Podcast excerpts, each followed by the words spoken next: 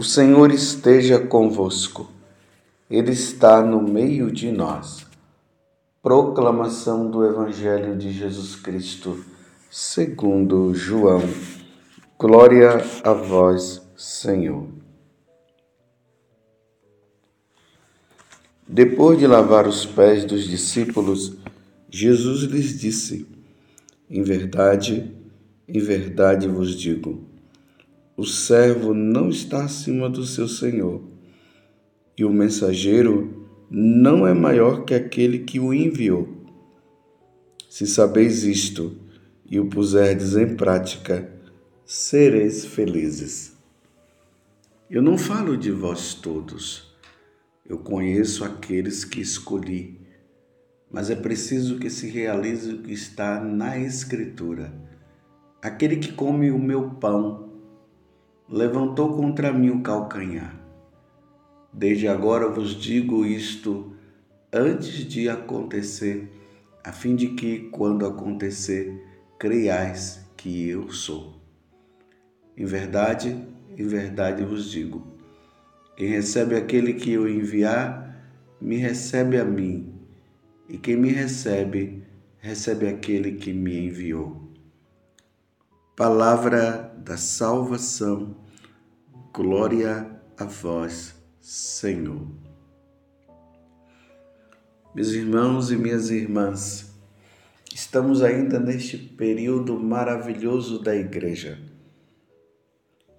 É Páscoa. É Páscoa para mim, é Páscoa para você. A Páscoa do Senhor. Jesus nos convida neste tempo. Convida toda a igreja a celebrar com alegria este tempo. 50 dias falando para essa ou para aquela pessoa: Feliz Páscoa, Feliz Páscoa. Esse aleluia que é cantado, que foi cantado naquele sábado santo, nós percebemos que ele é sempre acrescentado no, na liturgia. Aleluia, aleluia, aleluia. Essa expressão de louvor que brota do nosso coração. Ele ressuscitou verdadeiramente e Ele está no meio de nós. Ele ressuscitou verdadeiramente como Ele havia dito. E isso nós cremos. Nós cremos, nós católicos cremos e morreremos dizendo isto porque é Páscoa do Senhor Jesus. Estamos no capítulo 13 do Evangelho de São João, sabendo que esta passagem ela acontece dentro do mistério da última ceia, que estou sempre lembrando para você que a última ceia, na última ceia aconteceu a primeira missa. Ali Jesus instituiu o sacramento da ordem ou o sacramento do sacerdócio e o sacramento da Eucaristia. E vocês viram hoje que Jesus, neste Evangelho, capítulo, é, o capítulo 13, do versículo 16 a 20, do Evangelho de São João, aqui está falando do lava-pés. Depois de lavar os pés dos discípulos, Jesus disse: Em verdade, em verdade vos digo, o servo não está acima do seu senhor e o mensageiro não é maior que aquele que o enviou. E aí Jesus agora começa a desvendar o mistério. O mistério do traidor. Judas que trai nosso Senhor Jesus Cristo. Importante notar que nesse nessa última ceia, Jesus deu toda a oportunidade para que Judas pudesse se rever diante daquela intenção que já existia no coração dele de entregar Jesus por 30 moedas de prata. Jesus foi entregue por 30 moedas de prata. A ambição existente no coração de Judas, a ambição por dinheiro. Quantas pessoas venderam a sua alma por dinheiro? Pelo dinheiro perderam tudo. Pessoas que venderam a alma ao diabo para ter bens materiais, pensando que a vida se reduz apenas a esta vida. E a ressurreição de nosso Senhor Jesus Cristo vem nos mostrar que a nossa vida não reduz a essa vida mas tem uma vida melhor, a vida eterna, a vida com Deus. Infelizmente, Judas e muitos e muitos e muitos outros que representaram Judas, hoje, no afã da riqueza, de querer ficar rico, de ganhar dinheiro, de ter fama, acabaram vendendo a alma para o diabo e perderam a salvação e foram condenados. Meu Deus do céu. São Paulo vai dizer na carta a Timóteo que a fonte de todos os males é o amor ao dinheiro, é o apego ao dinheiro. E aqui nós vamos vendo aquelas pessoas que são avarentas, elas não gostam de gastar. Elas estão sempre guardando, guardando, guardando, guardando dinheiro. Enquanto poderia praticar a caridade com os bens que tem, vão guardando, guardando dinheiro, sempre preocupados com o futuro. E nesta de se preocupar com o futuro, acabam perdendo a própria alma, porque Deus chamará a qualquer momento. E foi isso que Judas fez, infelizmente. E aqui tem uma coisa importante que é preciso notar. Não pense que Judas estava predestinado a fazer isso. Não. Judas não estava predestinado a entregar Jesus. Ele poderia simplesmente, na liberdade, diante dos fatos, aonde Jesus foi indicando, foi mostrando para ele que ele precisava não fazer aquilo, mas Jesus também deu a liberdade e ajuda dele escolher Infelizmente, Judas acabou optando por entregar nosso Senhor Jesus Cristo. Sabem de uma coisa, meus irmãos? Jesus, aqui no, no Evangelho, ele diz assim: Eu conheço aqueles que escolhi. Eu conheço aqueles que eu escolhi. Dentro da igreja, como Jesus mostra ali nas parábolas, lá no capítulo 13 de São Mateus, quando Jesus começa a falar desta forma para os discípulos, para que eles pudessem também perceber, através das, das parábolas, poder tirar, tirar a verdade para si, Jesus fala da parábola do joio e do trigo. Vocês lembram daquele momento sublime onde Jesus diz que num campo um homem plantou, ou melhor, Deus plantou o trigo, o trigo nasceu e deu os frutos próprios. Depois veio o inimigo, que lembra Satanás, semeou o joio, e o joio e o trigo eles são semelhantes, e o joio começou a dar os frutos, os frutos ruins, o joio, os frutos bons, o trigo. E aí, o, na parábola, diz que seria melhor cortar o trigo. E Jesus diz: não. Ou cortar o, o joio, né?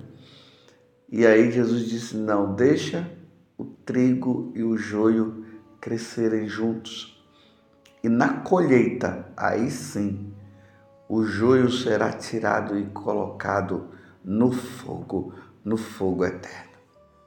Porque aí o joio lembra os maus, aqueles que não querem saber de Deus, aqueles que viram, vivem uma vida errada. O trigo, os bons, os que vivem com nosso Senhor, aqueles que são fiéis.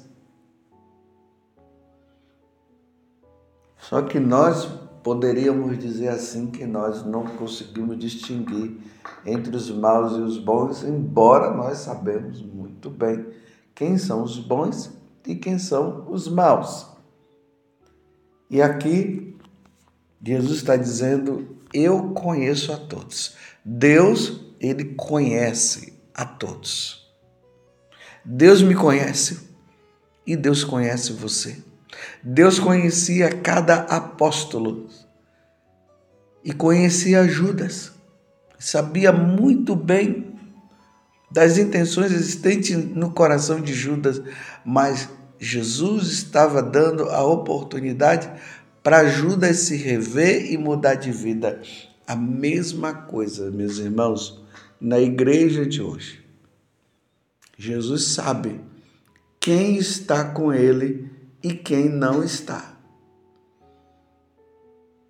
Quem está se usufruindo da igreja para é, se autopromover e quem está na igreja servindo a Deus para a salvação das almas.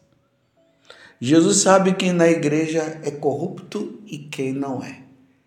Jesus sabe quem está na igreja e está vivendo uma vida santa e quem não está vivendo uma vida santa. Jesus sabe quem na igreja está vivendo uma vida dupla. E aqui eu falo realmente na área da castidade. Os que não estão vivendo a castidade, e aqui eu digo os sacerdotes que não estão vivendo a castidade, como os casais que não estão vivendo a castidade, como os solteiros que não estão vivendo a castidade.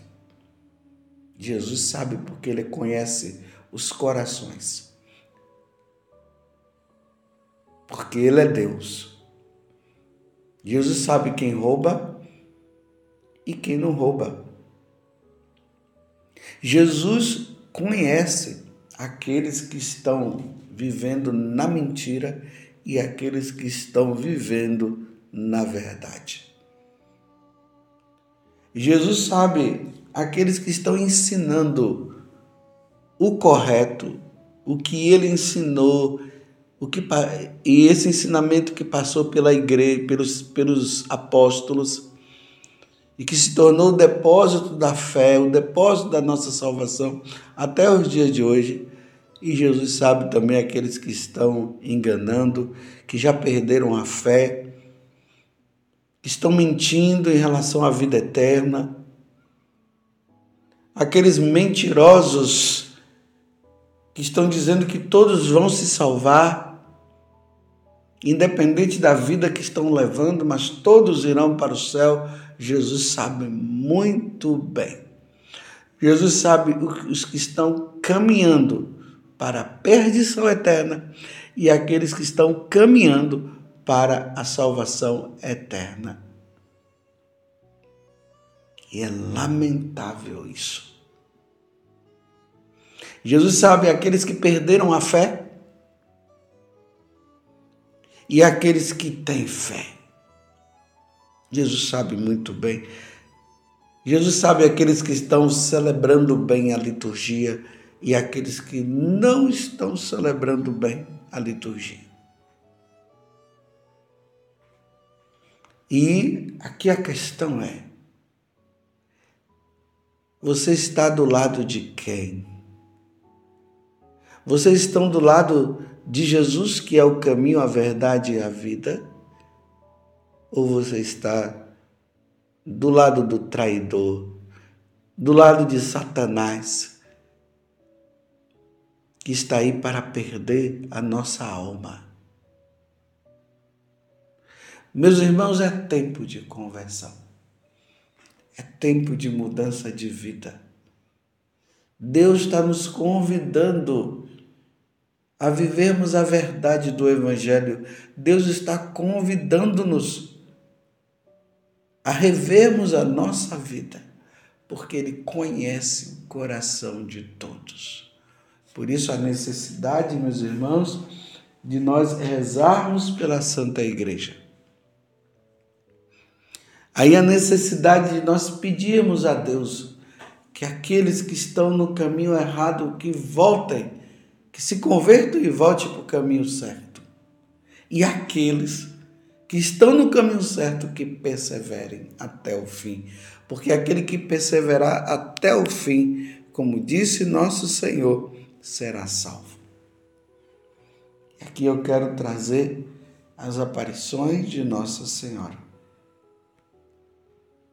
Vocês podem perceber que nas, nas aparições de Nossa Senhora ela tem dito, tem falado muito sobre essa questão.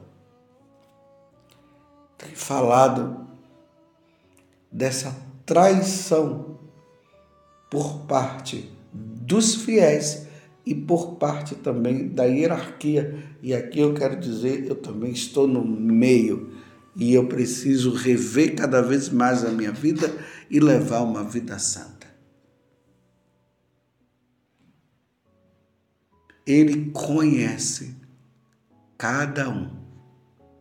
E não adianta achar que vai se esconder, porque não tem como se esconder.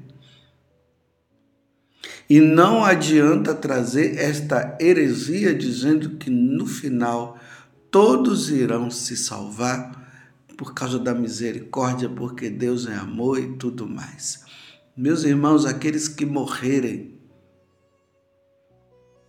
na traição, não se salvarão. Não irão se salvar. Por isso, o tempo agora é o tempo de conversão, é o tempo de mudança de vida. A Páscoa deve nos levar a isso. O céu existe, meus irmãos, mas o inferno também existe. O inferno foi criado para Satanás, não foi para nós. Peçamos a Deus a graça da fidelidade. Deus conhece os corações de cada um. E é importante notar que muitas pessoas, para se defender e continuar no pecado, ela diz: Deus conhece meu coração. Só que elas dizem: Deus conhece o meu coração numa atitude assim. Deus me perdoa apesar dos meus pecados. E perdoa mesmo. Deus perdoa o arrependido. Deus perdoa aquele que, reconhecendo seus pecados, se dirigem ao confessionário com o desejo de não viver mais no pecado. Mas Deus não vai perdoar quem permanece no pecado. Primeiro, que não quer se arrepender. E por não querer se arrepender, permanece no pecado. E não dá para permanecer no pecado. O pecado deve ser extirpado da nossa vida. Na última ceia e na celebração das, da primeira missa e na instituição do sacerdócio, Deus deu oportunidade a Judas e Judas não quis. Nos dias de hoje, Deus está também dando a oportunidade para todos aqueles que estão fixos no pecado e achando que no final vai se salvar. Deus está dando a chance para mudar de vida e o momento de mudar é hoje, é agora.